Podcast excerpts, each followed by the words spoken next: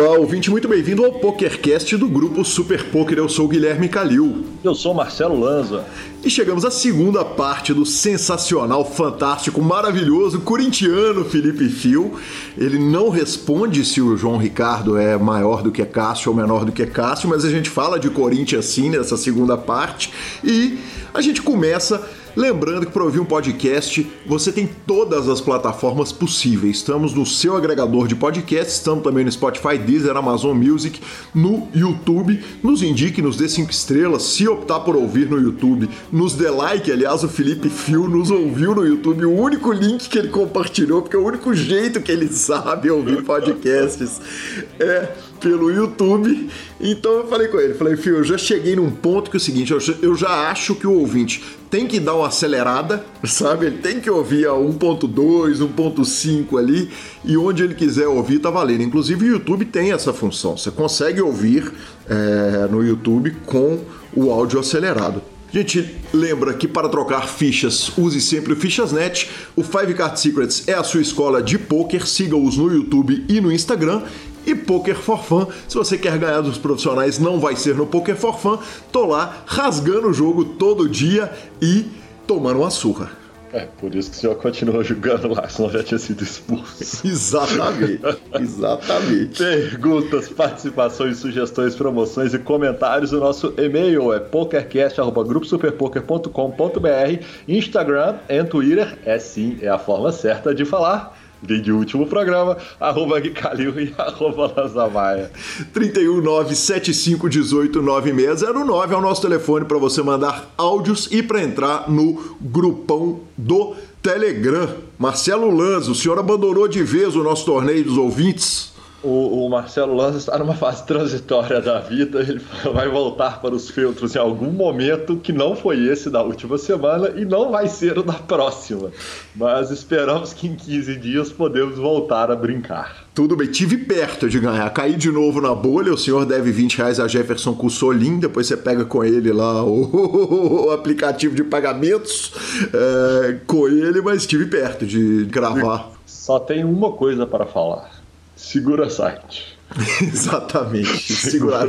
Na verdade, é segura em ouvintes, né? Não é nem segura site. Você fica com a palavra do Fichasnet.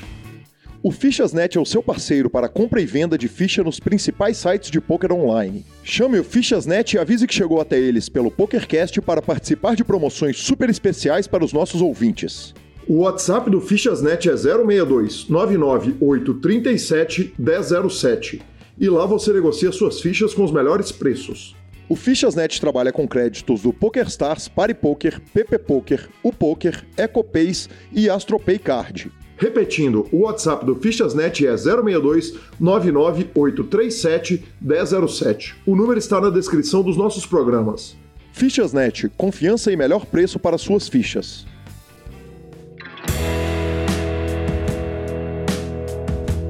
Vamos para a nossa sessão de notícias, Marcelo Lanza. GG forte. GG forte, aliás, não pingou. Você tem que pagar o Jefferson Cussolim e a mim. E o senhor. É, exatamente. Quanto que eu te devo desse aí? 100 reais. Era 100 contra 150. Deus me perdoe. Em plena crise. Exatamente. Tá finalizado o desafio de Daniel Negrano contra Dog Polk. É, e tivemos uma última sessão desde o último programa, assim, a sessão que o Dog Polk estava em quase um milhão de dólares. Faltavam 50 mil dólares para ele arrumar uma milha. Aí ele arrumou 250. Olha aqui, já, já, estou vindo, já bateu na minha conta aqui o pagamento de Marcelo Lanza. Muito obrigado. Cara, ele estava a, a, a 50 mil dólares de bater um milhão, ganhou 255 mil dólares, finalizou o desafio com 1 milhão 201 mil 807 dólares. A última sessão foi de quase 1.700 mãos, total de mãos jogadas 25 mil mãos, Marcelo Lanza. Massacre no final das contas, né? Pôs frente e apertou merecido, bem puxado. Segue o jogo. Segue Já paguei passado. O One Time, primeira aposta que eu ganho do senhor no ano. Já estamos no dia 8 do 2, né? Uai, doido. E, Lanzinha, é... teve uma entrevista, cara. Daniel Negrano e, e Doug Polk conversaram muito sobre o bet, uma hora e meia, para ser específico. Pois é, você ouviu tudo, né, patrão, pra variar? Ouvi tudo, cara. É, foi no, no Debt Poker do Daniel Negrano e ele recebeu o Dog Poke. E ontem eu corri numa chuva histórica de Belo Horizonte, eu corri com água na canela, foram os 12 quilômetros mais árduos que fiz, e enquanto eu corria eu ouvia essa conversa de um clima super amistoso, a gente já vinha falando disso aqui no PokerCast, o clima estava mais amistoso do que podia se esperar, especialmente depois de um emitir uma TED para o outro de 1 milhão e 200 mil dólares, né? Mais, né? Não, te, não teve side bet, não? Não tinha side bet, eles tinham individualmente lá, mas, mas entre eles não tinha, não. É, então o clima estava super amistoso. Algumas revelações, Marcelo Lanza. A primeira foi o seguinte: o Doug disse que chamou o Daniel pro, pro heads up meio blefando.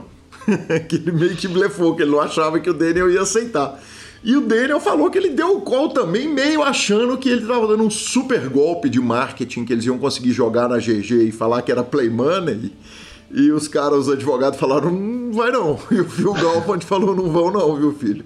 Vocês vão ter que jogar na WSOP.com. Então, que o Daniel acabou tendo que jogar na WSOP, perdeu né, o olhar todo que ele poderia gerar na GG Poker, que é o site que patrocina o próprio Daniel. É, eles falaram um pouco a respeito da preparação de ambos para o desafio. E o Doug falou: Cara, minha preparação certamente foi melhor que a sua, porque na hora que você me deu o call, eu comecei a preparar e você estava no meio da WSOP. E aí o Daniel fala: É, realmente para mim foi problemático, porque enquanto você estava ali estudando, eu estava jogando torneio de 300 dólares nine-handed. e você estudando para jogar um heads up high stakes comigo. Mas enfim, cada um montou uma equipe, eles faziam reviews de cada mãos. O Doug apontou que era bizarra a melhora do Daniel Negrano, que o Daniel que começou o heads up é outro cara do Daniel que terminou o heads up, ele já tinha dito isso em outros momentos, e o Daniel apontou o seguinte, que quando ele conseguia identificar um leak no Doug, por exemplo, o Doug estava jogando mãos demais, dando call demais, não estava foldando, ele chegava na sessão seguinte e o Doug tinha consertado exatamente o leak e que era muito incômodo, que ele chegava e falava, cara, eu, vou, vou, deitar em cima do, do, do, problema que o, que o Doug apresentou na sessão passada e o Doug chegava com o problema consertado. E por último, uma curiosidade, cara, o Daniel, para facilitar as contas, todo dia ele mandava um print do saldo dele na, na WSOP para o Doug poder fechar as contas e, e, e botar no papel. E numa das fotos da tela, o print da tela dele, ele mandou uma tabela de range de estratégia de contra-ataque contra as mãos específicas do Doug. É, você imagina, Lanza, que, que Freud explica é esse, né, cara? Você manda sua tabela de estratégia pro adversário no meio do, do desafio. É, cara, vamos falar assim, que bom que eles se resolveram, então, né, de fato, né? Acabaram os atritos, porque depois de tudo que aconteceu, todo mundo esperava pancadaria e, e tudo mais, e no final das contas, Daniel Negriano, sendo Daniel Negriano, né, um gentleman de todas as formas, e abafou isso, acabou, colocou panos quentes, foi lá, jogou, foi até o final, perdeu, pagou, elogiou o cara, foi elogiado, e é o trabalho que ele sempre fez no final das contas, né? No, no, fim de tudo, ele é esse gentleman mesmo, ele é esse cara que representa e, e que ganhando ou perdendo, é, apesar de alguns momentos de fúria, que como ser humano ele também vai ter esse direito sempre, ele é o cara que, que vende a imagem do jogo bem jogado, do cavalheirismo, né, do aperto de mão, do, disso tudo. Então, entre outras coisas que ficam do desafio, é, também tirando o crescimento pessoal que eles tiveram, que sempre vão ter quando estudam nesse nível para jogar um desafio desse, é, ainda fica isso, né? Essa história toda de, do cavalheiro que ele é e de como resolver isso, apesar do cara ser um cara bem intragável. E acabou que na hora que vê um cara tão assim, o cara se portou bem também e, e segue o jogo.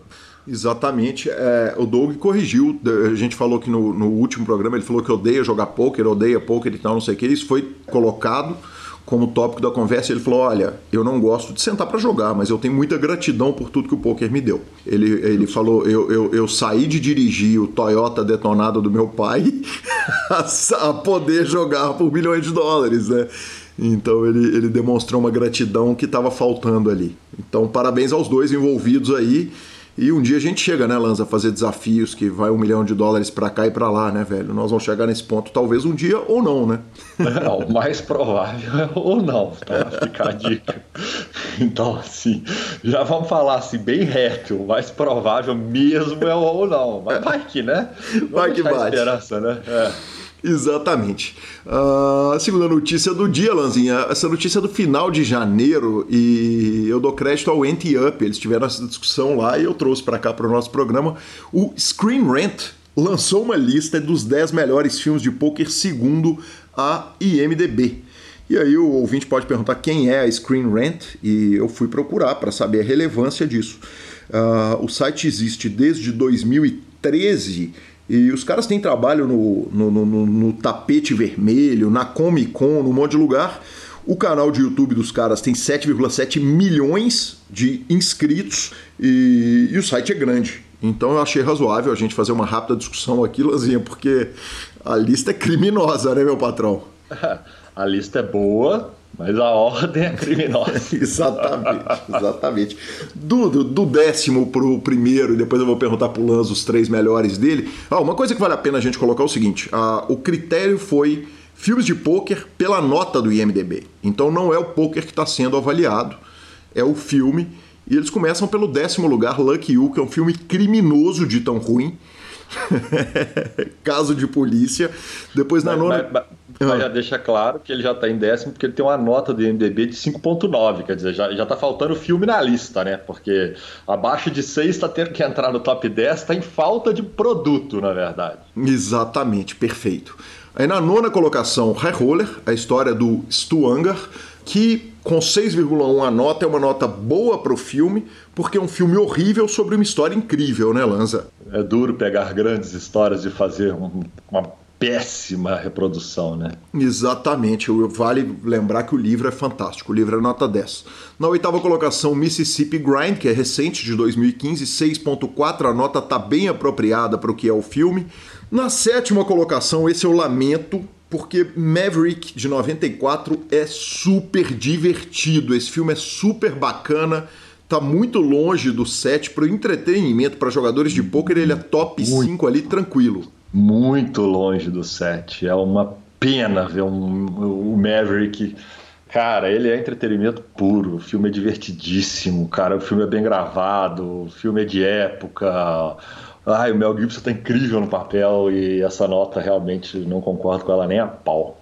Perfeito. Na sexta colocação, California Split, de 1974, 7.2. Certamente eu já vi, mas eu não consegui lembrar que filme é esse, Lanzinha. Segue o jogo. É, sem surpresa para quem toma vodka. Mas só, só para saber que se eu não consigo nem lembrar o filme, ele já não poderia estar na frente do Maverick. Exatamente. Na quinta colocação, um filme que eu acho sensacional, é nota 7,3, A Big Hand for the Little Lady. O nome dele em português é Jogada Decisiva, de 1966. Esse filme, se você tem duas horinhas para ver um filme de entretenimento puro, esse é o filme. Uh, aí na quarta colocação, Marcelo Lanza. Ah, não, aí, aí não dá. Aí é, é, é aonde que a gente encerra por aqui e segue o jogo. Não dá. É, não pode, não pode. A maior de todos não pode ter 7.3 e não pode estar em quarto numa lista de filmes de poker jamais. Jamais. É, é, é, que o critério a gente repete é da IMDB, mas cara, Rounders na quarta colocação realmente é criminoso. Uh, e aí na terceira colocação tem outra total inversão de valores de 1965 uh, ah, com Steve McQueen, o Cincinnati Kid. Uh, nota 7,3, também criminosa a colocação se a gente fosse fazer uma lista escolhendo pelo poker e até pela qualidade dos filmes.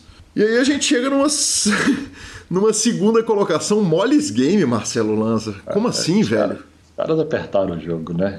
Cara, você está colocando. Primeira nota 7.4 no Molly's Games. Uhum. Se você for considerar pelo critério usado aqui, então, como que ele tem 7.4, o Cincinnati tem 7.3, o Rollins tem 7. Mas enfim, é, lembrando que ao que tudo indica, é por produção também, né? Essa nota envolve uma série de coisas, então eu acho que quanto mais recente, maior a superprodução, tende a ter um pouquinho maior a nota, né? Mas jamais, vai, segue o jogo. E aí a gente chega no primeiro lugar de 2006, Cassino Royale, James Bond é, é um filme de pôquer, né, Lanza? Que é um filme é que um tem pôquer, né? É um filme que tem muito pôquer. E o Cassino ah. Royale é um filmaço. É. Eu, particularmente, sou mega ultra fã. Eu sou um cara que herdei isso do, do bigode. Eu sou ultra fã de James Bond. Eu, eu já vi todos os filmes, todos os Bonds e é um filmaço, é um filmaço. Mas, em matéria de filme de pôquer, na minha humilde opinião, o primeiro é Rounders. O segundo, como filme de pôquer, eu ainda vou deixar o Maverick na frente. E aí vou ficar em terceiro e quarto com a briga entre Cincinnati Kid e Cassino Royale. Perfeito. É, eu, eu me rendo, coloco na minha lista o Rounders em primeiro, né? Porque como poker, ele é, ele é mais atual, ele diz respeito ao, ao poker atual, ele é um filme de Texas Hold'em, né? Uh, e não Five Card Stud, que nem existe mais. Segunda colocação, Cincinnati Kid. E a minha terceira colocação, coloco a Big Hand for the Little Lady pelo lazer, pelo tanto que eu me diverti assistindo. Mas o top 5 nós vamos ter o mesmo, né? Independente das posições, provavelmente. É, o James Bond não entraria muito em mim porque ele não fala comigo e a cena de poker ele é muito bizarra, né? Um straight flush ali, dando spoiler de filme. Ah, é, pô, tá em tempo. Você quer né? falar que é, é cena bizarra por cena bizarra, uma Maverick é um Wise de espadas na última mão no escuro. É, exatamente. É, é justo, é justo, cara. Então nós vamos deixar esse spoiler aí pro ar, né? Ah, não tem como. O filme é de, de 95, porra. É. Ó, eu vou dar. Nós vamos dar ao Rodolfo direito de bipar o que o, o Lanza falou aqui no, no, final, porque Maverick tem chance de alguém não ter assistido. Então, uh, Rodolfo, se você quiser, você pode meter um bip aí no Lanza, ou você deixa no ar. E se você tomou spoiler, então a culpa não é mais do Lanza, é do nosso querido editor Rodolfo Vidal. Segue o jogo. e segue o jogo com uma bomba aí, né? É, uma bomba. A última notícia nossa do dia é, é o Chris Moneymaker, velho. A minha cabeça explodiu, tô catando miolos por todos os lados. É, imediatamente depois de sair do Poker Stars, normalmente essas saídas, a pessoa sai com um contrato falando que ela tem que levar um tempo para assinar com outra, outro site. Ele vai lá e fecha com America's Card Room. Eu tomei um sustaço e fui ouvir todas as entrevistas que ele fez. E, e, cara, ele foi muito elegante. Ele falou que a relação dele com o PokerStars foi sempre muito boa, que ele não tinha muito o que fazer pro PokerStars. E, e justiça seja feita, Lanzinha. Na, na, entrevista de saída dele, ele falou que ele queria ficar mais tempo em casa com a família. Jogando pro America's Card Room, que é um operador que não faz evento ao vivo e que atende o público americano, não, não, não tá chega a ser. o que ele falou. É, não chega a ser uma mentira o que ele falou, né? E tem uma coisa também, que é isso, que ele não, não pode fazer muito mais pelo Stars, mas é definitivamente é um nome de peso, é o primeiro nome de peso anunciado pela American Card Rooms, e ele dá aquela elevada na plataforma, né? Que é um cara de, de respeito imenso na comunidade, né? Ah, perfeito, Lanzinha. É, eu tô rindo aqui porque essa semana eu tinha visto o tweet do Kevin Martin, uh, que é a, a noiva dele, é, de aliança no dedo, escrito: Minha melhor amiga disse sim. e quando eu vi essa parada, eu virei e falei: Então tá, acho que parabéns, né? e o Chris Moneymaker, hoje eu tava lá procurando mais notícias para construir melhor a pauta. E o Chris Moneymaker retweetou a parada escrito o seguinte: Não consigo compreender, mas parabéns. Que homem, cara, que sensacional. A última notícia do dia não tem muita novidade. Não é nem né? novidade, não é nem notícia, não, assim, é só dar uma é... marcada aqui, porque o, o Ramon Kropmans, uh, jogador paranaense, arrumou 1 milhão 113 mil dólares, uh, ganhando um heads up de Yuri Martins, que arrumou 850 mil dólares numa mesa final que teve ainda Diego Bitar para 121 mil dólares no America's Card Room. E, e cara, sem surpresa. a mesa final do, dos torneios mais concorridos, né? O Venom é um torneio que a galera tem essa parada com ele, que foi transmitido pelo Super Poker, inclusive, a reta final, né? A mesa final. Uma mesa final, nós temos três brasileiros, primeiro, segundo e sexto ali, sem variâncias. Sem variância, tricampeonato brasileiro. Ficamos com a palavra do Poker for Fun e venha jogar comigo e com o Heron, que tá bom demais o jogo, baratinho e só a turminha rasgando o jogo recreativo. Olá, jogador! Eu sou Gustavo Eronville e organizo os melhores home games da internet. Eu tô aqui para apresentar a vocês essa super novidade, o Poker for Fun. O Poker for Fun é um clube exclusivamente dedicado aos jogadores recreativos de poker. Nosso foco é ser um ambiente leve e descontraído para que você possa jogar com outros jogadores não profissionais enquanto se diverte e aprende o jogo. Para conhecer nossos termos e condições, me chama no WhatsApp 31 99928 2881.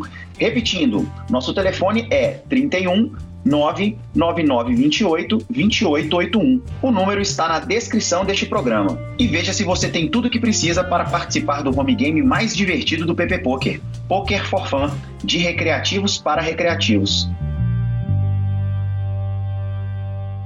E vamos ouvir Felipe Fio, parte 2. Fio, é, e aí o crescimento no samba? Quer dizer, uma pergunta que partiu do Lanza é o seguinte: é, o Fio não é um jogador que joga aquele domingo mais caro que a gente vê. Quer dizer, o, é, é, é, me parece, eu não sei exatamente quais os bains que você joga, mas não me parece a realidade do Boteon, daquele domingo de, de, de, de dezenas de milhares de dólares.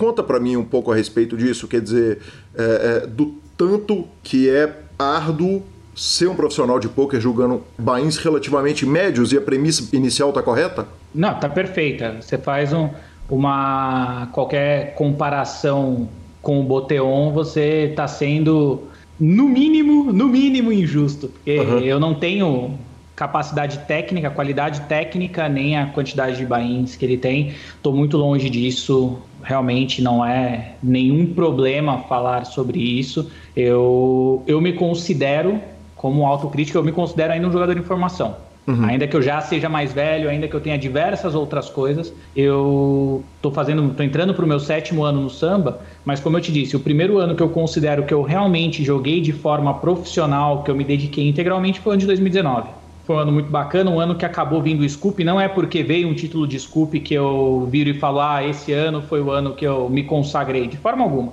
Primeiro porque eu estou muito longe de qualquer consagração, não estou, assim, not even close para qualquer tipo de consagração, mas foi o primeiro ano e eu fiquei muito feliz de ter tido um resultado grande. O uhum. ano passado poderia ter sido um ano muito bom. O primeiro semestre foi muito bom. O segundo semestre eu tive diversos problemas familiares, pessoais. Isso desandou muito.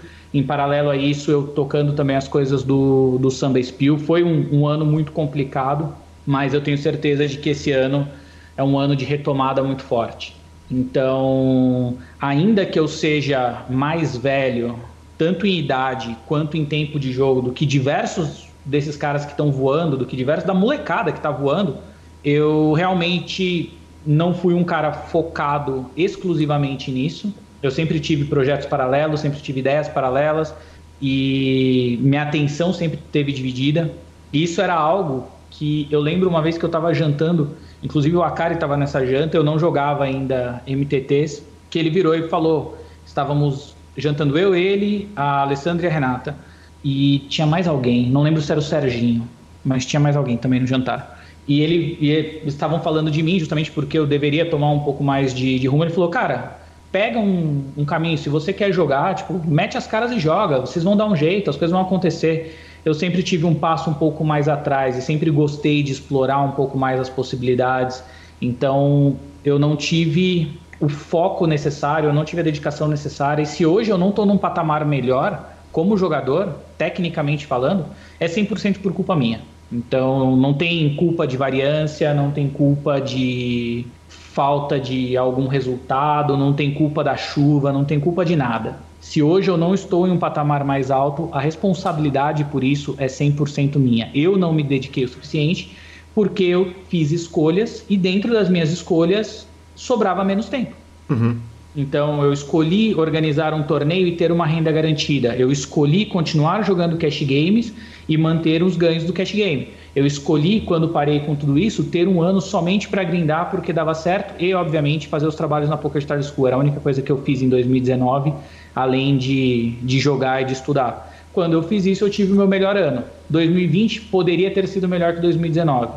Chegou no fim do ano, eu consigo entender onde eu errei, onde as coisas pesaram. Eu achei que todos os problemas pelos quais eu estava passando não pesavam para mim.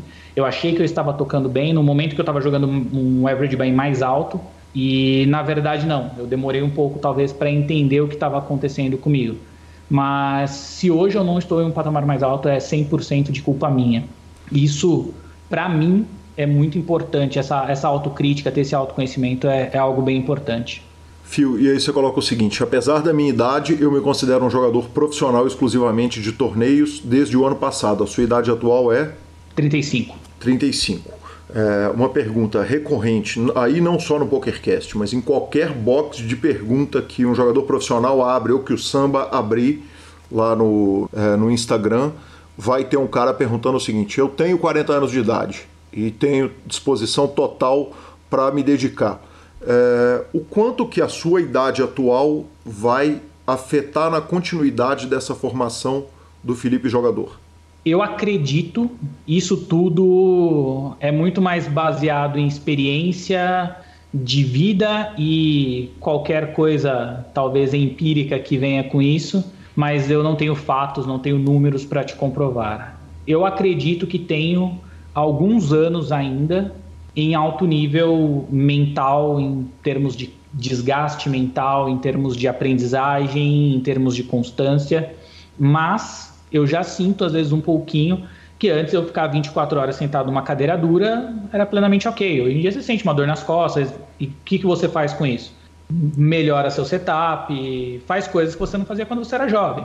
Uhum. Então, o seu desgaste físico, seu desgaste mental, às vezes é um pouquinho maior, e com os anos eu acredito que isso seja natural ter um, um aumento desse desgaste. Não sei por quantos anos ainda eu posso render em alto nível, não sei por quantos anos eu posso ter alto nível.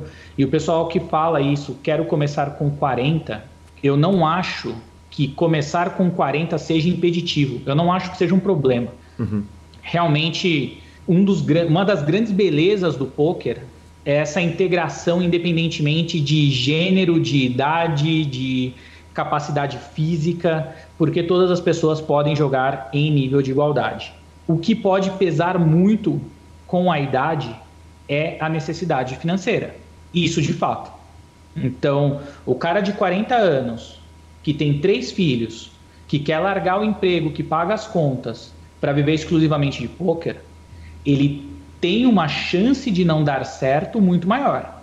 Porque no terceiro mês que ele não conseguiu pagar as contas, os filhos estão chorando. Uhum.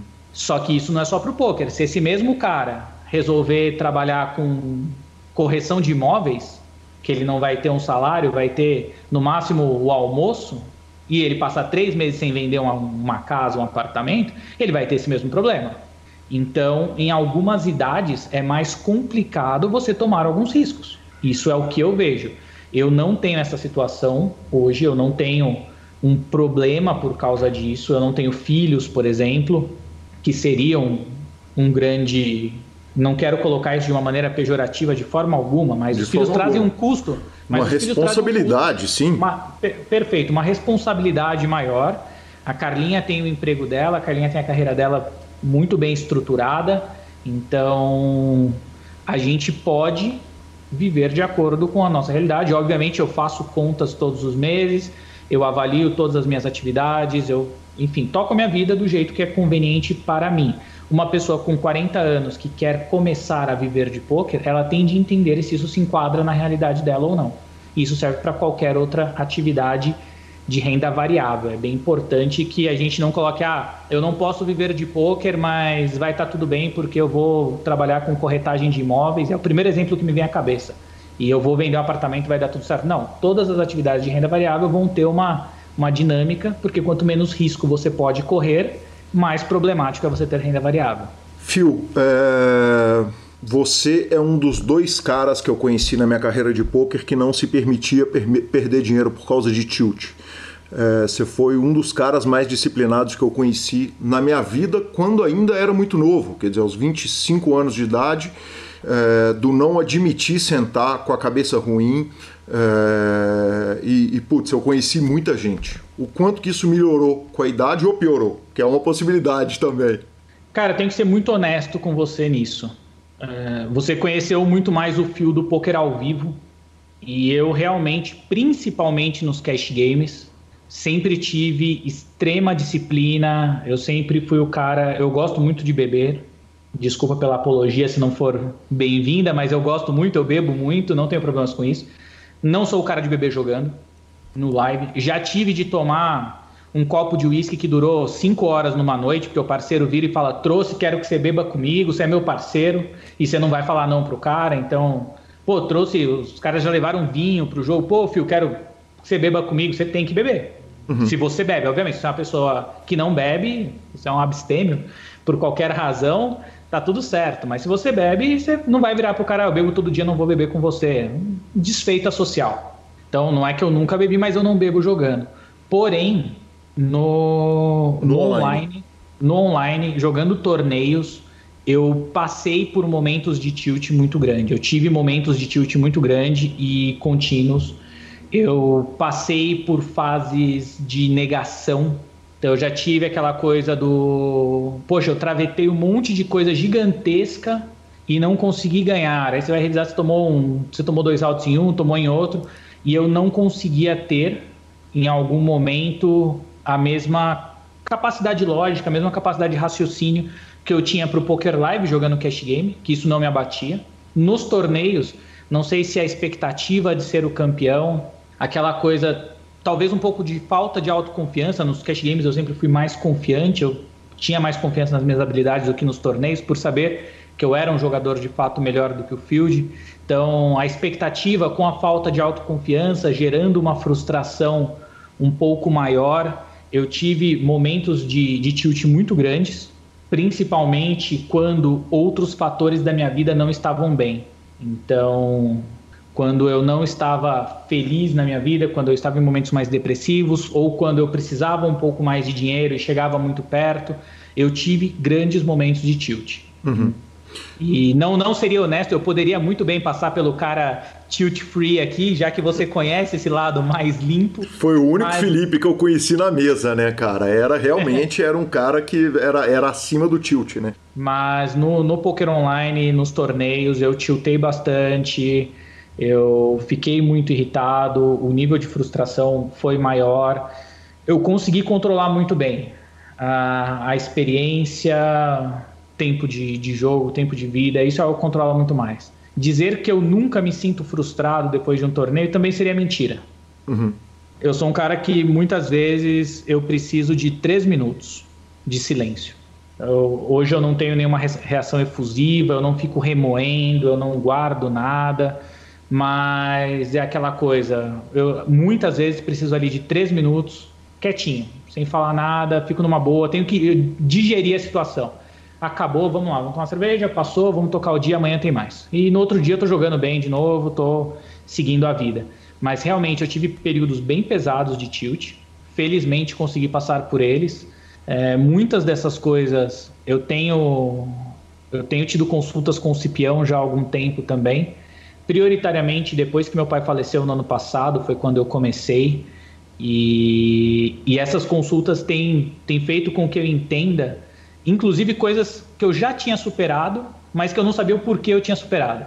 Então, um certo nível de autoconhecimento, um certo nível de autoavaliação, que essa fase de tilt, que não é a fase que eu vivo ou que eu vivia no, no momento, mas quando eu paro para refletir, começo a entender as coisas, elas fazem um pouco mais de sentido e eu consigo ver como e por que eu saí disso. E agradeço bastante também a Carlinha, porque ela sempre me ajudou bastante, me motivou bastante é, realmente ter pessoas perto de você te motivando, te incentivando, ajuda demais nesse tipo de momento. Cipião? Cipião, psicólogo do samba, ele trabalha com diversos jogadores de pôquer. Eu não sei de cabeça quais, mas já vi referência de, de vários. Já trabalhou também no meio futebolístico, cara com bastante experiência. E quando, não sei se já faz um, um movimento para o fim do ano passado, mas no, no fim do ano passado meu pai faleceu e foi uma situação a situação foi bastante triste, o contexto todo foi bastante complicado, muito tempo de hospital, aquela coisa toda. E eu entrei num downswing gigantesco. Eu fechei o meu ano de 2020 negativo. Tudo que eu tinha ganhado eu perdi, perdi mais um pouco. E, enfim, não tenho problema nenhum tampouco em assumir que eu fechei o ano de 2020 negativo. Uhum.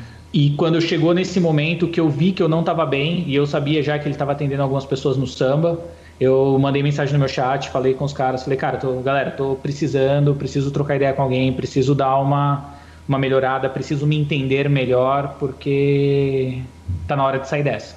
Eu achava que não estava me afetando, quando eu vi meus números, estava absurdo, estava absurdo. Teve abraço do samba? Quer dizer, o samba te abraçou no momento? Sim, sim. A compreensão dos caras foi muito bacana. Quando eu pedi, inclusive, pelo que eu sei, o Cipião estava sem agenda, eles conversaram com o Cipião, conseguiram para mim, pela situação. Os caras sempre foram muito tranquilos dentro dessa dinâmica. Eu tenho, eu converso hoje um pouco mais com o Kelvin, é a pessoa hoje de quem eu sou mais próximo, e ele era meu mentor no, no ano passado, então a gente tinha uma, um pouco mais de conversa, mas os caras super bem receptivos, tanto que, cara, dois domingos, minha mãe infartou no meio da sessão de domingo, Eu larguei tudo, os caras mega compreensivos com toda a situação, perguntaram e tal. Então, o respaldo do, do time foi bem bacana em ambos os casos, trazendo tanto o que aconteceu quanto o atual. Phil, a Downswing de 2020, o que, que fica de aprendizado dela que pode ser usado pelo jogador de pôquer, pelo aluno do Spiel, pelo jogador do samba e pelo ouvinte do PokerCast? Foi um momento bastante complicado na minha vida. O meu pai, que sempre foi extremamente saudável, sempre teve um trabalho braçal, repentinamente adoeceu de maneira bem grave, ficou internado, voltou para casa. Quando voltou para casa, eu tive a oportunidade de visitá-lo no dia que ele voltou. Dois dias depois, ele tem um AVC e volta para o hospital. Isso foi no meio do ano passado, num momento em que eu estava jogando, estava tendo move-up, estava jogando buy mais altos do que os que eu já vinha jogando, estava num momento de evolução, um momento de trabalho bastante intenso com o Samba Spill, e eu começo a ter de ir, obviamente, visitá-lo uma vez por semana no hospital, ter de viver essa realidade de uma pessoa extremamente saudável, acamada. Eu já tinha perdido os meus avós, mas com os meus pais eu não até então não tinha passado por nenhum tipo de problema e você se deparar com, com seu pai, com a sua mãe debilitados em um hospital, inconscientes por muito tempo, é uma coisa muito desgastante. O meu erro nessa situação, eu acredito que foi tratar o meu trabalho como se nada estivesse acontecendo. Então, eu continuei jogando os limites mais altos, continuei estudando da mesma forma e eu não me dei conta na verdade, eu demorei muito tempo para me dar conta do quanto toda essa situação de vida me impactava no trabalho. Isso é algo que a gente sempre deve ter atenção. Fala-se muito sobre mindset, fala-se muito sobre tilt, fala-se bastante sobre a sua gestão pessoal, a sua gestão mental. Porém, algumas situações como essa, que são situações graves, que são situações que nos impactam, muitas vezes a gente não percebe, porque eu não estava tiltado, eu não estava desmotivado para trabalhar, eu não estava queimado, eu não estava frustrado com uma série de resultados negativos que vieram na sequência, porque ainda podia ser um downswing normal. E eu demorei bastante tempo, e, na verdade, somente depois que meu pai faleceu, foi que eu me dei conta do quanto todo esse processo teve impacto na minha performance, no meu trabalho, no meu rendimento, na minha cabeça. Não sei se teve impacto em outras áreas da minha vida, porque eu não consegui sentir em, em, números e em relacionamentos tanto quanto eu tive no trabalho, que eu tinha números, tinha planilhas, tinha qualidade de jogo para ver isso. Mas é algo para a gente ter bastante atenção quando coisas acontecem na nossa vida, coisas inesperadas acontecem e podem nos causar abalos que vão além do tilt. Um problema mental, um problema de mindset, não necessariamente é o tilt, ainda que seja o mais comum para nós. A gente, com essas frustrações, frustração, expectativa alta, um pouco de autoconfiança em baixa, leva ao tilt, leva a esse tipo de, de situação. Porém, não é só isso que pode nos impactar. E foi foram meses bastante problemáticos para mim, para minha família, para todo o entorno. Foi uma grande surpresa. É o tipo de coisa que, obviamente, é, todo mundo sabe que vai acontecer eventualmente de uma forma ou de outra, porém não sabemos como, não sabemos quando. E isso foi algo que, que foi um, um turning point assim, em 2020. Foi uma virada muito brusca no, nos meus resultados, na minha qualidade técnica. Eu demorei bastante tempo. É um aprendizado. Eu já esse ano acabei passando um susto com a minha mãe, larguei tudo. Primeira coisa que eu fiz foi ficar sem jogar durante a resolução do problema, enquanto ela estava nesse estágio, enquanto demandava mais atenção para não, obviamente, repetir o erro.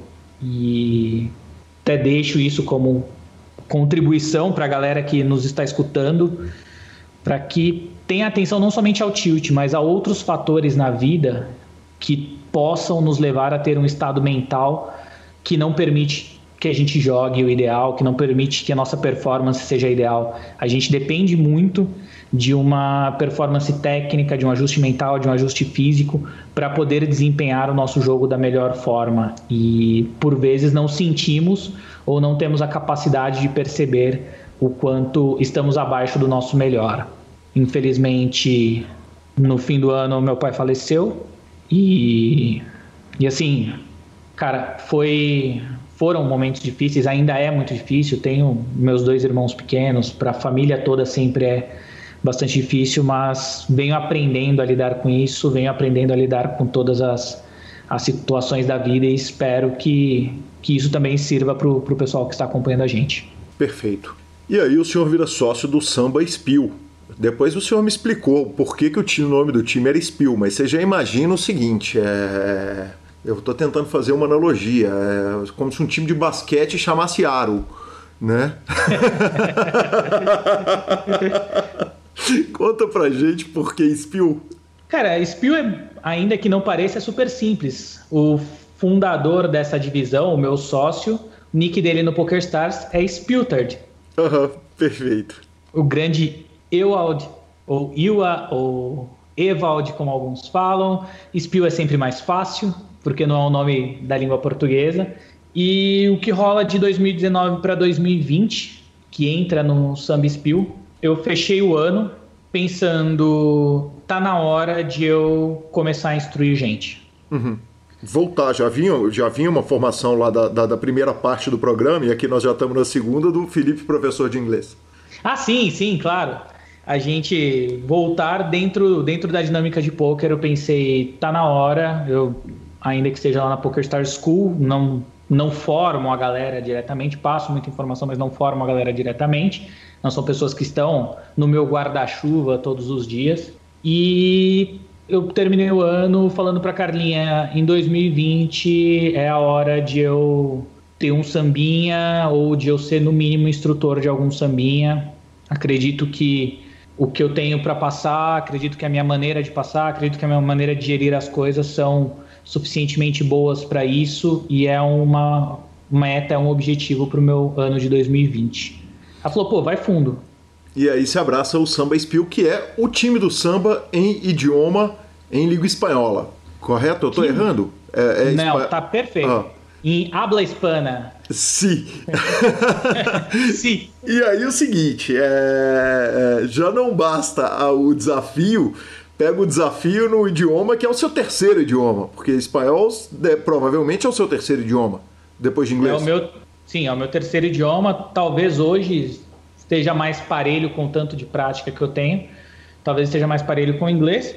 E aí aconteceu um pouco, não por acaso, mas o que rolou foi o seguinte: eu bati na porta dos sambinhas já existentes para eu pegar uma bagagem como instrutor de sambinha. Já sabia o que eu queria lá na frente, sabia qual era meu projeto, mas fui bater na porta dos caras, todo mundo, pô, a gente já tá na capacidade máxima, não tem vaga agora, não sei o quê. Eu trocando ideia com o Kelvin, aí eu falei pro Kelvin, falei, cara, no Samba Spill não tá precisando? Aí ele, pô, mas você fala espanhol também? Eu falei, ah, eu me viro, me viro bem. ele, cara, lá, porque lá só tinha o Spill, como jogador do samba. Os instrutores do Samba Spill, na época o Kevin e o Reyes, eram dois jogadores do Sambinha, do nível do escalão mais alto do Sambinha, que ajudavam o Spill. O Kevin falou, pô, vou trocar uma ideia com o Spill, ver se o Spill não tá afim, então, de, de pegar. Eu falei, fala com ele, eu não tenho, já tinha conversado com ele pouquíssimas vezes, somente para conversa dentro do samba, bem pouco. Falei, eu me viro. Ele falou, você dá conta? Eu falei, me viro. Eu estudei espanhol por um ano, quando eu tinha 15 anos. Uhum. Mas eu absorvi super bem. Nas viagens que eu fiz, sempre me virei bem em espanhol e tal. Falei, não, dou conta, vamos lá. O Spill deu snap para eu trabalhar como instrutor. Fiquei como instrutor do Spill, então tive um, um, trabalho junto com, com os meninos do time. Fiquei por alguns meses assim, fiquei por três, três, quatro meses assim. No terceiro mês, Eu virei pro Spill e falei, cara, a parada é o seguinte, eu, eu quero ser sócio, eu quero tocar mais, eu quero crescer junto, quero estar com você, o que, que dá pra gente fazer? Ele falou, deixa eu pensar, você tá tipo, num, num processo, uma coisa normal. E a nossa integração foi muito boa. Nossa, o nosso diálogo é muito bom, o nosso ritmo é muito bacana, a gente se deu muito bem desde o começo.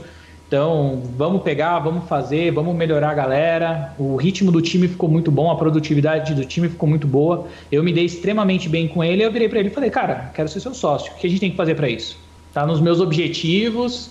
É, quero ter um time.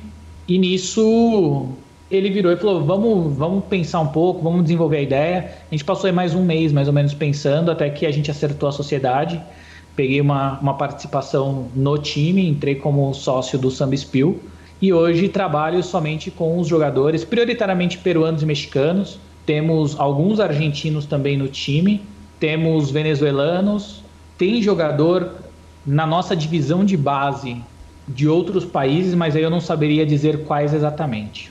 Fio, a gente ouve, senta no BSOP, a gente ouve um sotaque ali, sabe que o cara é do Nordeste, não sabe bem se ele é do Maranhão, se ele é do Pernambuco, a gente não diferencia bem. O outro ali a gente não sabe bem se o cara é de Rondônia ou do Acre, e também a gente que está aqui no centro do país não diferencia bem se o cara é catarinense, gaúcho, paranaense. Quer dizer, você não só é sócio de um time em, em outro idioma, como tem jogadores de pelo menos quatro países, que você me citou, Peru, México, Argentina, Venezuela, você é, lida com sotaques. Conta para mim um pouquinho a respeito dessa dificuldade, cara, ou se é uma dificuldade. Cara, com certeza é uma dificuldade. Minhas primeiras aulas no time, eu virava para os caras e falava: peço para vocês, por favor, só falem um de cada vez. Uhum. Se falar dois de uma vez só, já era. Não entendo nada. Então fala um de cada vez. Aí os caras começavam a falar, só que eles começam a usar as gírias dos seus próprios países. Sim. Sotaques completamente diferentes. Aí você pega um cara da sua mentoria para fazer um one-on-one com ele, o cara tem um sotaque. O próximo tem um sotaque completamente diferente porque ele é de outro país. E aí você vai pegar o show do argentino, vai pegar um sotaque. E mesmo no México, no Peru não muda tanto. No México, dependendo do lado do México que o cara mora, ainda muda bastante o sotaque dentro do México. E aí foi mais complicado. Hoje eu já tô bem. A primeira vez que eu fui jogar Among Us com o pessoal do time, cara, que desastre. Imagina, nove caras se culpando ao mesmo tempo. Eu ficava quieto. Sim. Eu não sabia, eu não sabia em quem eu tinha que votar no fim das contas, porque eu não sabia de quem era o sotaque. Errou! Sensacional. Fio, é... com relação a personalidades, cara, jogadores de diferentes lugares têm diferentes personalidades. Hoje, menos, a gente discutiu discuti isso outro dia com o Doug, não, discuti isso na live do Irineu. É, a gente estava falando que antigamente a diferença entre o nórdico e o brasileiro era bizarra e que isso deu uma equalizada mas é evidente que um argentino age diferente de um venezuelano, que age diferente de um mexicano, até por situações individuais de países. Quer dizer, às vezes um país está no meio da, de uma pandemia sinistra, o outro numa crise financeira, o outro com problema social de violência urbana. Quer dizer, o quanto as, as realidades dos países afetam nos jogadores e as personalidades também. Menção para o Irineu, antes de mais nada, né? Com quem você estava falando sobre o assunto. Sim. Sim, porra, 5 horas e meia fiz de live com ele, né? oh, sensacional. Os dois bêbados no final. Óbvio, claro. Cara, isso é algo. É uma situação com a qual eu ainda tenho de aprender a lidar às vezes. Uhum. Porque o comportamento muda muito, a forma de falar muda muito, a forma como eles recebem a informação é bastante diferente. Disciplina. Não, não necessariamente disciplina. Aqui no Brasil, é, eu posso virar para você e falar uma coisa na, na lata. Uhum.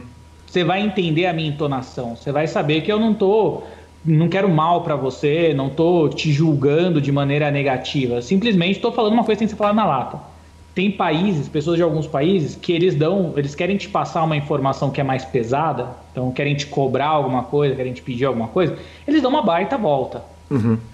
Tem gente que não aceita, às vezes, tão bem a forma como você fala. Isso pode ser um erro meu ainda, por não estar 100% familiarizado.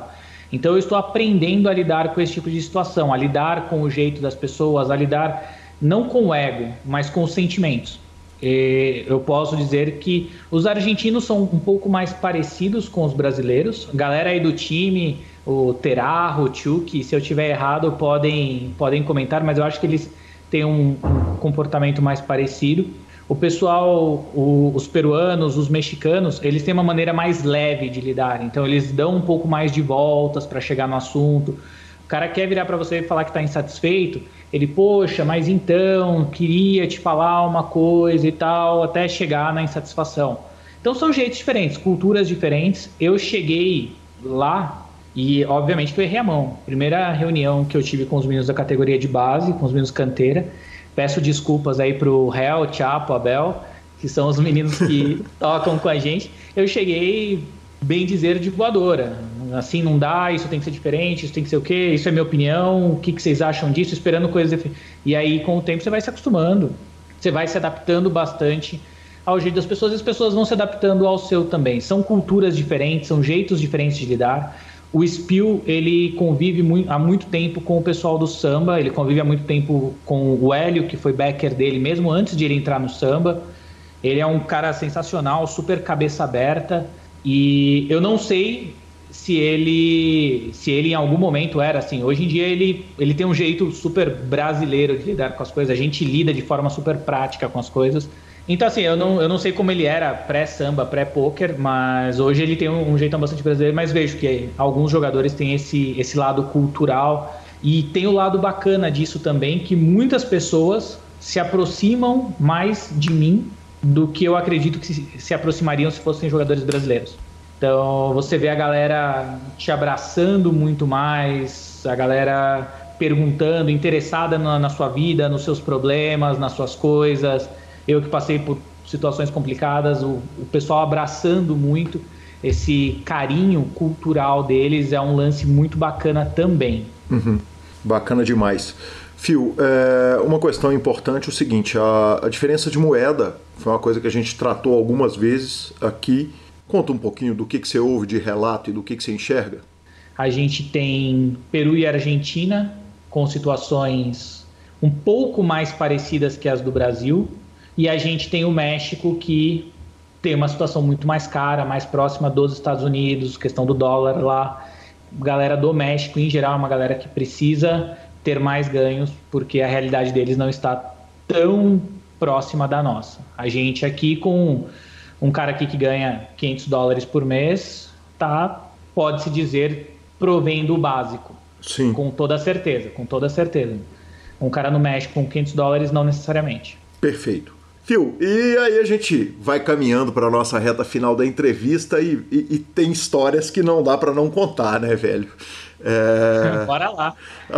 Eu, eu, eu começo com um casamento que eu tive o prazer de ser padrinho dele. E, e, e, por que, que eu começo com isso? Porque eu tive a honra de ser convidado para falar no casamento, para falar na, na, na, na, cerimônia de casamento.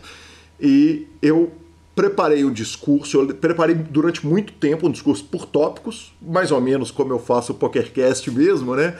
Não escrevendo um texto todo a limpo, mas por tópicos. E tinham três coisas que eu precisava falar definitivamente, porque eu acho que são características da sua vida, do, do Felipe ser humano. É o amor, né, o amor pela Carlinha, o poker, evidentemente, que é a sua profissão, e naturalmente o Corinthians. E eu consegui incluir as três coisas no, no, no, no breve, na breve fala que eu fiz ali, é, de carinho aos meus afilhados Felipe e Carla. E eu queria que você contasse um pouco, cara. A, a, relação com o Corinthians é um troço tão louco quanto é a minha com o Galo, ou foi, que ela já foi muito mais presente, é, mais central na minha vida. Bom, vamos começar por Corinthians então. Sim. Ou vamos começar por casamento? O que você quer falar primeiro? Vamos começar do casamento. Porque do Corinthians, na hora que o São Paulino e o Palmeirense quiserem desligar, eles já ficam com a entrevista terminada, já pula para a sessão de e-mails. Que isso, de forma alguma. Pô, o casamento foi uma grande honra. A gente, Carlinha e eu, nos conhecemos há diversos anos. Nos conhecemos quando ela, é, ela tinha 15 anos, eu 18. Ela era amiga da ex-namorada do meu irmãozaço, do Rubinho na época, lá muito lá atrás. A gente se conheceu e a gente acabou, depois de algum tempo, perdendo o contato. Em determinado momento da vida, quando nós dois retomamos contato, a gente passou a ter um relacionamento e tivemos um casamento que o senhor teve a honra de ser padrinho. Grande honra. Grande honra. Grande honra. E nós optamos por. Nós pensamos na dinâmica de votos e rituais, toda essa coisa. E a gente tomou a decisão de escolher pessoas para falarem sobre o assunto, para falarem sobre o casamento, sobre a gente, pessoas que conhecessem a gente, tivessem convivido com a gente. E a Kailinha escolheu a Dani. Kailinha ainda chora todas as vezes que, eu, que lê o discurso da Dani. Uhum. E eu escolhi o senhor para fazer essa representação, é que pontuou de maneira excelente. Foi um momento muito legal, a gente conseguiu reunir várias pessoas queridas, a gente conseguiu celebrar muito bem, conseguiu se divertir bastante. E, cara, vida com a Carlinha, a gente agora está em um, um AP novo, inclusive estamos fazendo essa entrevista, espero que sem muito eco, devido ao, ao novo apartamento que ainda estamos ter, nos últimos ajustes para nos mudarmos para cá. Mas a Carlinha me ajuda demais, me dá muito suporte. Um casamento que é, agrega muito para mim, além, obviamente, falar sobre amor, falar sobre relação, isso tudo é muito simples, porque isso tudo já é given, você já, já espera que isso tudo exista. Mas além de, de todas essas coisas, é muito bacana no, no dia a dia, a gente agregar um ao outro, parceria que a gente tem no dia a dia e poder contar com, com os nossos amigos, poder contar com o senhor falando sobre o tema no dia foi realmente sensacional. Uma coisa a ser explicada é convidar um cara divorciado convicto para falar no casamento.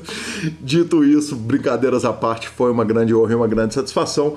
Do poker nós falamos ao longo dessa entrevista inteira e aí a gente vai para a última parte, que é Atlético e Corinthians. E aí a gente sai realmente do poker, exceto pelo fato que é o seguinte: a gente tem que começar pela história de quatro jogadores de poker, inclusive jogadores relevantes do circuito de poker nacional, vindo a Belo Horizonte assistir uma final antecipada Atlético e Corinthians aqui, que infelizmente tivemos tivemos o, o, a, a, o desgosto de ver os senhores praticamente levantando a taça aqui em Belo Horizonte. Antes de mais nada, só referente ao que você falou, é muito faço o que eu digo, não faço o que eu faço. você disse muito bem. Cara, minha relação com o Corinthians é algo familiar, é algo cultural. E eu sempre digo isso, você já ouviu isso diversas vezes, porque todas as vezes que a gente está bêbado, a gente eventualmente fala sobre futebol.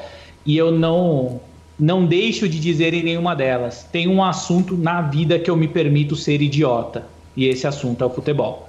Então, eu me permito ser idiota sobre futebol. Peço desculpas a todos que eventualmente tenham se sentido ofendidos comigo por qualquer razão. Mas é isso. Eu sou corintiano, eu mais do que gostar de futebol, eu gosto do Corinthians. Eu tenho a tatuagem do Corinthians com muito prazer, com muito orgulho podem ridicularizar o gosto, o apreço pelo futebol, todas as coisas negativas que são trazidas pelo futebol, mas eu sou um corintiano convicto e isso é algo que eu trago. O meu avô, principalmente, ele tinha uma, uma relação com o futebol muito forte, gostava muito.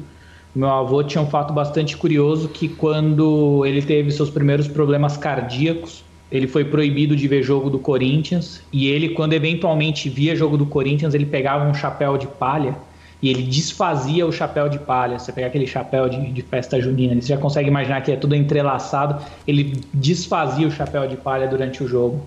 E do meu tio, sai do meu avô, que foi a minha grande referência futebolística quando criança.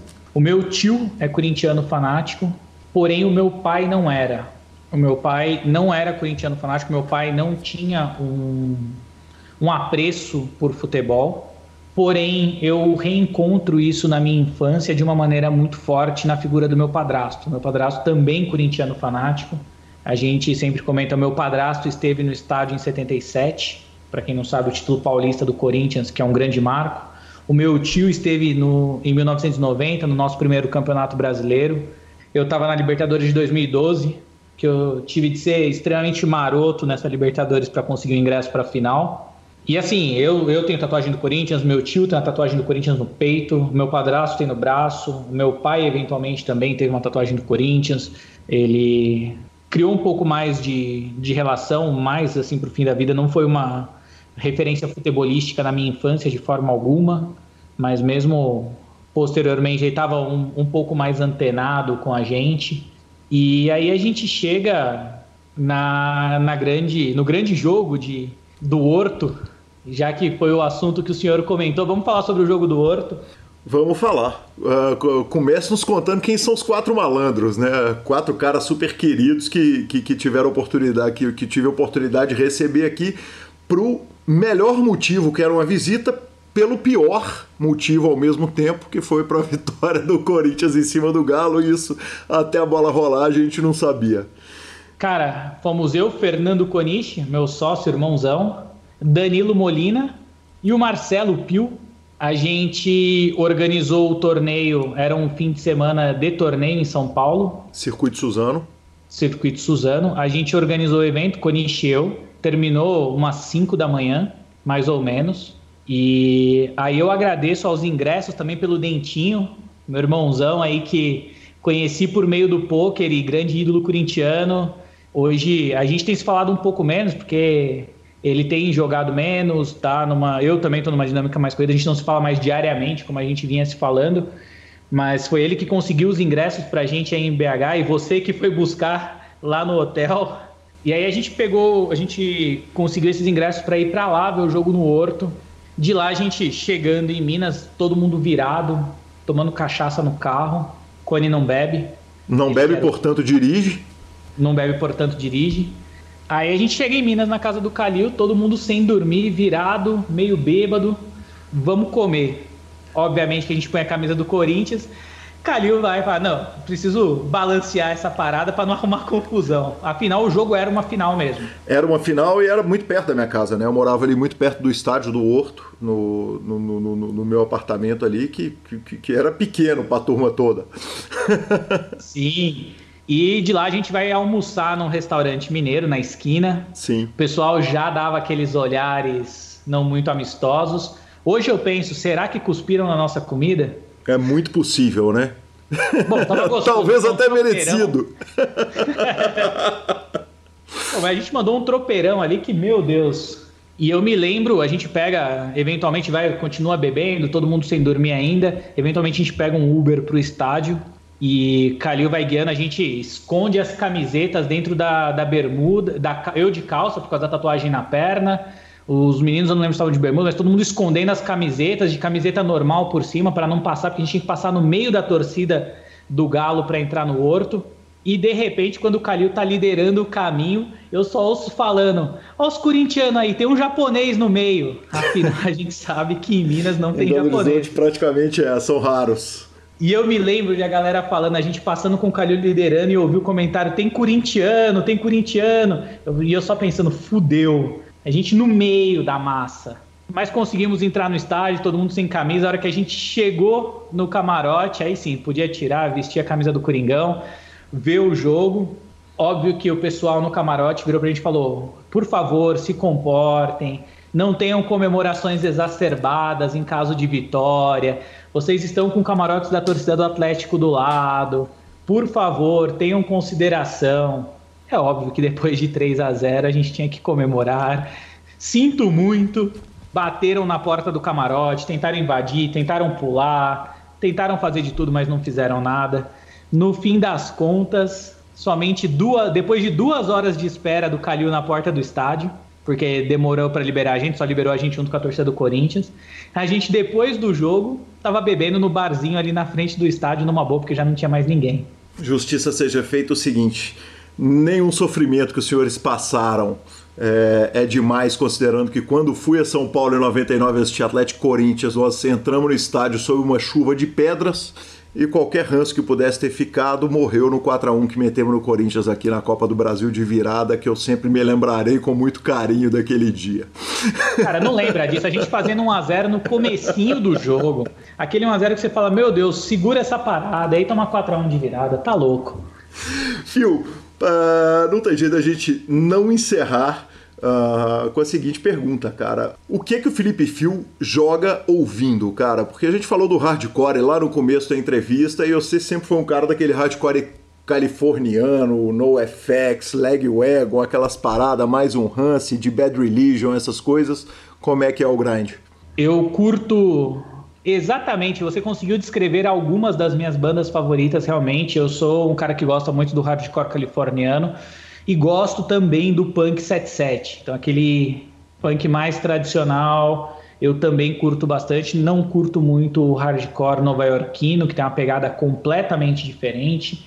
E eu sou um cara que não se atualizou muito. Eu ouço basicamente o que eu ouvia quando eu tinha 14 anos no Hangar 110 aqui em São Paulo. Eu não sou um cara muito atualizado, porém tem algumas coisas no grind que eu escuto além disso. Uma coisa que vira e mexe tá na minha playlist é House Seixas. Uhum. E isso é uma influência que eu tenho bastante do meu padrasto. Tem uma playlist da Carlinha com umas músicas mais atuais, que a gente tem uma playlist compartilhada. E vira e mexe eu deixo essa playlist rolando, porque é uma playlist mais longa, toca várias coisinhas mais leves. E quando eu tô em alguma reta final muito grande, quando eu tô em uma FT, quando eu tô em algum heads up, eu costumo colocar música clássica. Que homem. Isso é uma coisa minha, não tem nenhuma. Não, não busquei nenhuma explicação teórica, não tem nada. Simplesmente é fluido, é calmo, é muito técnico e me deixa num estado bastante interessante para esses momentos de decisão. Então, muitas vezes, eu tenho isso também de controlar um pouco a minha playlist de acordo com o meu humor ou com o meu estado físico. Dias que às vezes eu estou um pouquinho mais sonolento, eu coloco algumas playlists mais carregadas. Dia que eu estou muito pilhado, eu coloco algumas coisas um pouco mais tranquilas. Então, é pegar aquele dia que você está um pouco mais sonolento e começar com Toy Dolls, com os caras super divertidos tocando, inclusive um baita show ao vivo dos velhinhos. E é, é bem isso que eu faço. Eu tenho essas linhas, não saio tanto do que eu mais gosto, mas quando eu saio é para não, não saio tanto da casinha. A Carlinha, que é uma grande conhecedora de rock clássico, ela manja muito de música. Eu não sou um cara que manja muito de música, como eu disse, eu sou o cara que gosta das mesmas coisas desde os 14 anos e não me vejo mudando. Tinha um quadrinho na minha casa, não sei aqui onde ele vai ficar, que é escrito Punk Rock is Good for You. Eu já mostrei algumas vezes na transmissão da Poker Star School e me orgulho bastante dele. É, mas a Carlinha gosta muito de música, conhece muito. O pai da Carlinha, meu sogro, Lauro, conhece muito de música, então é uma coisa familiar dos dois, de gostarem muito de, de rock, de rock principalmente clássico, e conhecerem muito sobre as coisas. Eu não sou um grande conhecedor de música. Eu curto o que eu curto, o que me diverte. Música, para mim, sempre esteve no momento hardcore mais relacionado à diversão do que qualquer outra coisa. Phil, a pergunta final. O, o seu pai naturalmente não te viu jogar Honda, mas ele ficou satisfeito de ver o filhão no poker, empresário, jogador, professor? Meu pai era um grande contador de história. Então, muito provavelmente ele contou feitos que eu nunca realizei. Mas de fato ele ele ficou muito orgulhoso, sempre comentava, sempre gostou muito quando eu resolvi levar isso como profissão. Para minha família foi muito tranquilo, levar o poker como profissão. As pessoas sempre confiaram bastante no meu julgamento e na minha capacidade de tomar decisões para minha própria vida. Então não tive nenhum tipo de problema familiar, não tive nenhum tipo de restrição familiar e ele sempre gostou bastante. Ele sempre fazia muita questão de contar a história de que eu vivia de jogo, de que eu vivia de baralho. Talvez visse algum glamour também nisso. E, enfim, como uma pessoa que gosta de contar história, obviamente, eu lembro que quando eu ganhei o Scoop, o prêmio do Scoop foi 40 mil dólares. Ele falou para alguém que eu tinha ganhado 300 mil dólares, alguma coisa assim. Enfim, contando, contando história mesmo. E tirava um barato, dava risada, sempre contou muita história, mas sempre foi muito a favor, sempre se orgulhou bastante. Fio, muito obrigado, cara. É sensacional, absolutamente sensacional. Um prazer sem tamanho é, poder entrevistar e poder escapar um pouco do tema do poker, ir pra música, ir pro futebol, a gente poder falar da vida, falar de casamento. Não podia ser diferente com você aqui. É, realmente um, um, um cara que que muito além do poker está na, na, minha história de vida e que eu tenho o, o, o prazer de, de, ter participado de tantos capítulos dessa história que você contou e de ouvir ela melhor agora e de dividir ela com o mundo. Cara, que honra minha de poder participar com você, de verdade. Fico extremamente feliz, extremamente grato. Foi muito bacana e muito da história você participou, você continua participando. Afinal, você, como meu padrinho, não é uma pessoa que vai, vai deixar de participar da minha história daqui para frente. Espero que tenhamos muitas coisas boas para contar. Espero que tenha sido possível falar um pouquinho sobre facilidades, sobre dificuldades e, enfim, se qualquer pessoa tiver alguma identificação ou quiser falar sobre o tema, a gente falou sobre pessoas mais velhas, começando, sobre dificuldades ou sobre você não estar bem ou satisfeito com seus limites, sei lá. Se alguém tiver a fim de trocar ideia também, pode sempre me procurar. Eu gosto muito de falar sobre o assunto, não tem nenhum problema em trocar ideia sobre, sobre isso. E a ideia, o intuito sempre é ajudar o máximo de pessoas possível. Bacana demais. Para te procurar, o Instagram é?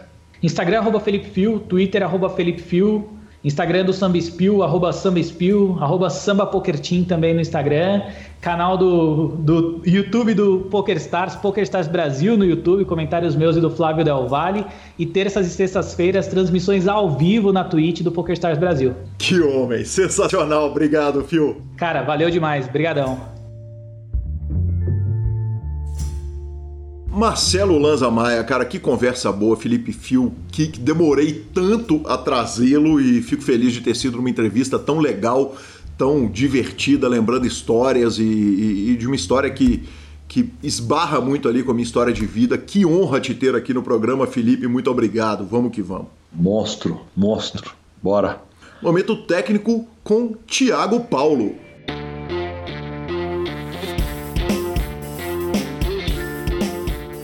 E hoje temos aqui Thiago Paulo da Five Card Secrets que chega para nos contar uma história diferente. Hoje nós vamos falar das lives que a Five Card Secrets faz no YouTube. Fala, meu melhor aluno aí. Vamos que vamos. Fala, fala galera também, um abraço aí para nossos ouvintes do PokerCast. E com certeza a gente vai falar sobre algo muito especial que eu trabalho com um ímpeto bem forte, que são as lives, né? Além da gente poder proporcionar algum material ali no, no Instagram sobre conteúdo de Five Cards, eu faço análise de mãos lá na minha página, de vez em quando respondo algumas perguntas técnicas, mas eu acho que o filé mignon aí da Five Card Secrets são as lives, Guilherme. E as lives são muito diferentes, né, Thiago? Porque é muito comum a gente ver o, o professor que mostra a live que ele ganhou, mas, mas a, a, a sua live ela tem mais peito pra gente usar uma, uma expressão do poker. O malandro tem que ter peito para fazer o que você faz, né? É, com certeza. É uma exposição, né? Eu vou semanalmente lá no YouTube botar minha cara a tapa e mostrar ali a minha jogabilidade. É perigoso, né? Eu tô mostrando um pouco do meu jogo, obviamente eu escondo um pouco algumas estratégias, senão acabou, né? Tô, tô mostrando o jogo completo, mas é, é bem interessante porque eu, eu entro ali é, numa exposição que eu mostro a realidade do judo player, né? Que vai tomar bad beat, né? Vai, vai ter session que vai perder, é impossível, né? Ganhar todas as sessions, mas obviamente nas amostragens de todas as lives eu tô bem up lá, quem quiser é só conferir no meu canal no YouTube. Mas o intuito da live não é ficar mostrando ganhos e perdas, né? É mostrar o grind da forma que ele deve ser, né? com uma jogabilidade ali racional, sempre teórica, e eu acabo ali explicando tudo que eu estou fazendo, né? o porquê de cada coisa. Então eu entrego bastante conteúdo técnico nessas lives. Tiago, conta para o nosso ouvinte o quanto é difícil é, equilibrar os pratinhos todos. Quer dizer, você está jogando, respondendo o aluno, eu entrei, tomei a falinha. é difícil.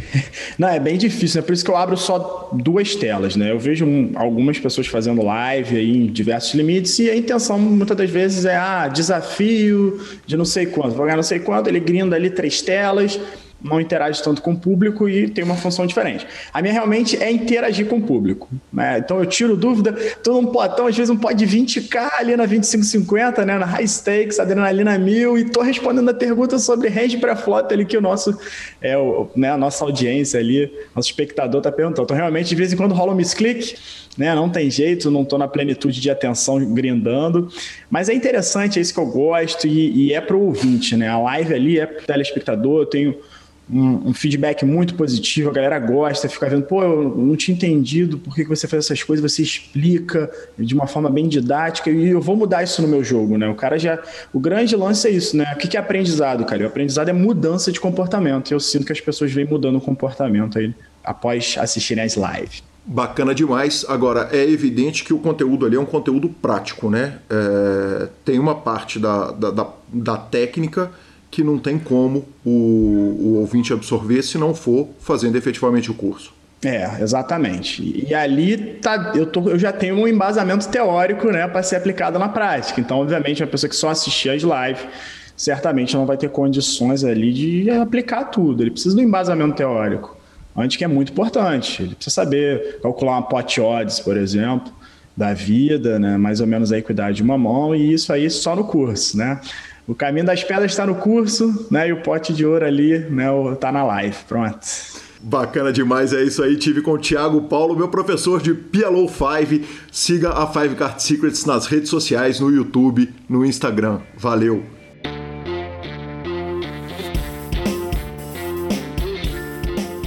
Sensacional. Siga a Five Card Secrets em todas as redes sociais. Essa semana eu assisti a live dele no YouTube. Ele tava jogando com 10 mil reais em cada mesa. Eu falei, que homem, meu Deus, que homem é Thiago Paulo. É, legal demais, cara. O que ele faz de conteúdo gratuito e o tanto que o curso dele é legal, eu não consigo marcar aqui pro ouvinte do PokerCast. Então, sensacional. Vamos que vamos. Mas falando em redes sociais, né? Mete bala. Exatamente, cara. Uma rede social que eu destaquei aqui foi a de Rafael Rodrigues, que faz uma tweet. O, a tweet dele é twitch.tv barra Rafa Brewer. E ele perguntou se ele pode colocar o PokerCast de fundo enquanto ele faz a transmissão de PLO 5. Eu falei, você tá de brincadeira, você tá louco. Antigamente tinha jeito certo e jeito errado de ouvir o PokerCast. Hoje todo jeito é certo e tem um jeito melhor ainda que é dividindo com todo mundo. Então manda ver, Rafa, vamos que vamos. Bora, boa. Finalização? superpoker.com.br, tudo sobre poker no Brasil e no mundo, onde tem poker do Super Poker está, na aba de clubes, a guia de clubes do Brasil, onde jogar e agenda diária de torneios, na aba de vídeos e no YouTube transmissões ao vivo dos maiores torneios de poker do mundo, análises técnicas, programas de humor, entrevistas icônicas e o PokerCast e revista flop.com a sua revista de poker, além de mibilisca.com, cobertura mão a mãos de torneios pelo Brasil e pelo mundo. Marcelo Lanza Maia, dica cultural, começo eu ou começa você? Pode mandar bala. Cara, minha dica não é bem cultural não, mas ela pode ser usada para cultura com certeza absoluta. Ainda está é, funcionando sob convites, mas é a rede social Clubhouse. Clubhouse é uma rede social que chegou, no, pelo menos estourou no Brasil por agora. Eu recebi a dica de alguns amigos queridos, especialmente do Sketch, e ela é uma rede de áudio. Então você cria grupos de discussão, algumas pessoas podem falar ou todas as pessoas podem falar. E eu vi um potencial enorme, cara, para aprendizado de poker, de idiomas, de música, de boas discussões. Já participei de uma boa discussão lá com o, Marcelo Miller, com o, Guga, que é jornalista lenda do poker, Serginho Prado, cara, muito legal, ainda tá rolando feno lá, assim, chegamos lá é tudo mato, mas quando tiver funcionando com muita gente nela, é, é, o potencial de coisas legais que podem acontecer na rede é gigante. E a pessoa pode se inscrever e eventualmente quando alguém que, que você está na agenda de telefone vê a pessoa pode te aprovar e te jogar para dentro. Boa. A minha dica cultural foi um filme que eu vi no sábado. O filme já, se não me engano, tem de 2019 e eu não tinha visto esse filme ainda. É um filme baseado numa história real. É o filme chamado O Menino que Descobriu o Vento.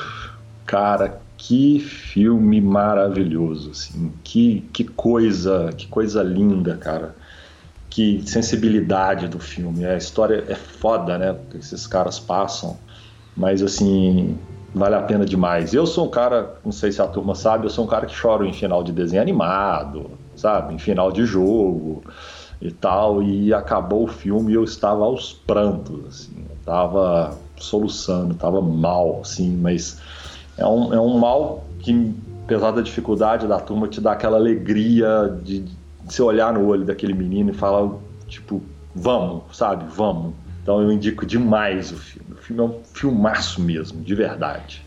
Aí sim, arroba Gui Calil e arroba Lanza Maia são os nossos Instagrams e Twitters. nos indique, nos dê 5 estrelas, troque suas fichas pelo Fichas.net, desvende todos os segredos do Omarra de 5 cartas com a 5 Card Secrets, siga-os no YouTube e no Instagram e aproveita que você está no Instagram e siga o Poker for Fun, que lá o jogo é baratinho e só para recreativos. Vamos que vamos, todo dia às 7 da noite. A edição do PokerCast é do fantástico Rodolfo Vidal. Param, pam, pam, pam, pam, pam. um grande abraço, então. Falou então, viu, turma? Até semana que vem. Valeu!